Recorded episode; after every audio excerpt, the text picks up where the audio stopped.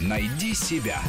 Интересные профессии с Аллой Волохиной. Ремюэр и дегаржер. Такими красивыми французскими словами называются специалисты, которые работают с игристыми винами.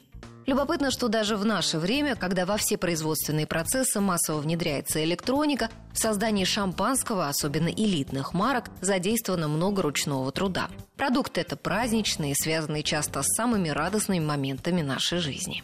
Вот я в прошлый Новый год загадала желание чтобы Петр бросил пить. Так все, завязал. Так что, Юля, слушай меня и запоминай. Президент заканчивает обращение. Начинаются куранты. Ты с первым ударом курантов пишешь свое желание на листочке, сжигаешь его, бросаешь пепел в бокал шампанским и выпиваешь до последнего удара курантов. Все правильно сделаешь, обязательно сбудется.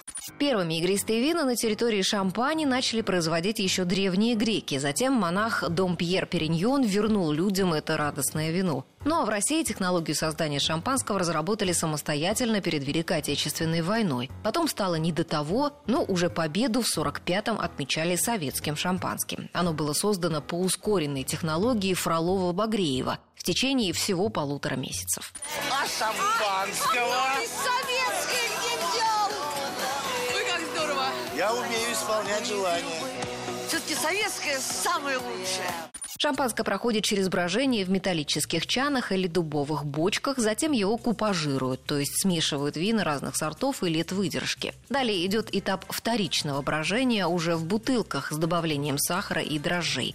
И после этого в процесс включается ремюэр. Наступает момент, когда дрожжи опадают в осадок, от которого надо избавиться. Ремюаж – технологический процесс переведения осадка на пробку. Он длится 2-3 месяца по ускоренной технологии приготовления шампанского и от 2 до 6 лет по классической. За это время каждая бутылка становится ремюэра как родная, потому что каждый день он берет их в руки с деревянных пупитров, на которых они установлены горлышками вниз, внимательно рассматривает на просвет, Дед подкручивает бутылку по часовой стрелке, потряхивает и постукивает ею о пюпитр. С помощью этих манипуляций тяжелый осадок медленно, но неуклонно перемещается вниз к пробке. Шампанское в бокалах на столах ведь должно быть абсолютно прозрачным. Впрочем, в винодельне, где производится массовое, а не элитное шампанское, этот процесс может производиться не вручную, а с помощью программного управления. Между прочим, до Нового года осталось две минуты. Откройте шампанское. Оно стоит в холодильнике. Тут не везет. Да что ж такое сегодня?